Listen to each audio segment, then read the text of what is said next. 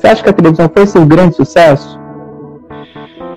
Ah, foi o ponto alto, né? As pegadinhas eram para valer mesmo. Eu várias vezes, inclusive, é, até escapei de levar tiro. Tiro, facada, é, soco. Né? Foi criado por três mulheres que, era, que eram muito ligadas na comunicação, no cinema, no teatro, que elas foram me ensinando né, a gostar de arte já no berço. Xenofobia, quando o português uhum virou pra mim e falou: volta pra tua casa, tua, tua terra brasileiro. Pô, nunca falei isso pra ninguém. O cara que tá do outro lado não tem nada a ver com isso. Ele não tem uhum. nada a ver se eu tô com dor de dente, se eu tô com dor de barriga. E olha que eu já fiz programa com gripe, já fiz programa rouco, a gente é em constante furacão. Eu, eu, acho que eu, eu acho que eu tô mais calmo.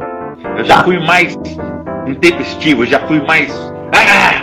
Se eu tivesse famoso e com dinheiro, eu ia procurar ajudar as pessoas, cara porque eu sei que tem muita gente, muito amigo meu, principalmente, que precisa de ajuda, cara. Jiu-jitsu, né? Faço arte marcial. No Gil, no Gil não tem ego.